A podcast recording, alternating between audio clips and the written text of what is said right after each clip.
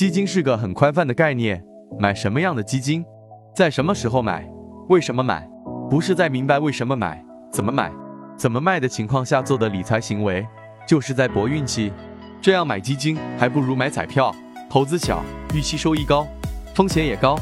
之前单位有位股神，不拘泥加投或者投机，短中长期都做完，买？的股票也是五花八门的，绩优股也有，垃圾股也有。但每每买卖的时点让人琢磨不定、飘忽不定，收益率还不错，赚得多赔得少。同事问他股票买卖，那是各种技术指标、宏观经济、国际形势滔滔不绝，一副股神姿态。可恰好我知道他是怎么回事，这哥们是一老股民，从老八股时代就开始炒股，期间行情好的时候好，行情不好的时候亏得一塌糊涂。后来两口子还因为炒股吵得不可开交。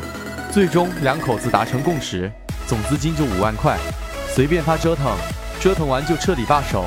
除了这五万块，所有收入和家庭开支都他老婆管。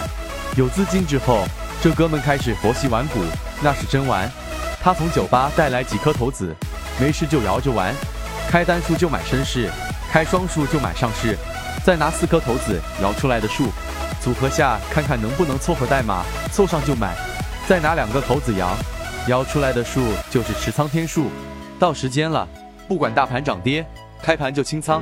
就这样，这哥们在股市里玩的不亦乐乎。零八年和一五年的股灾都经历过来了，人运气不错，现在还有六万多市值，而且心态超好。要不你买基金也这样玩玩？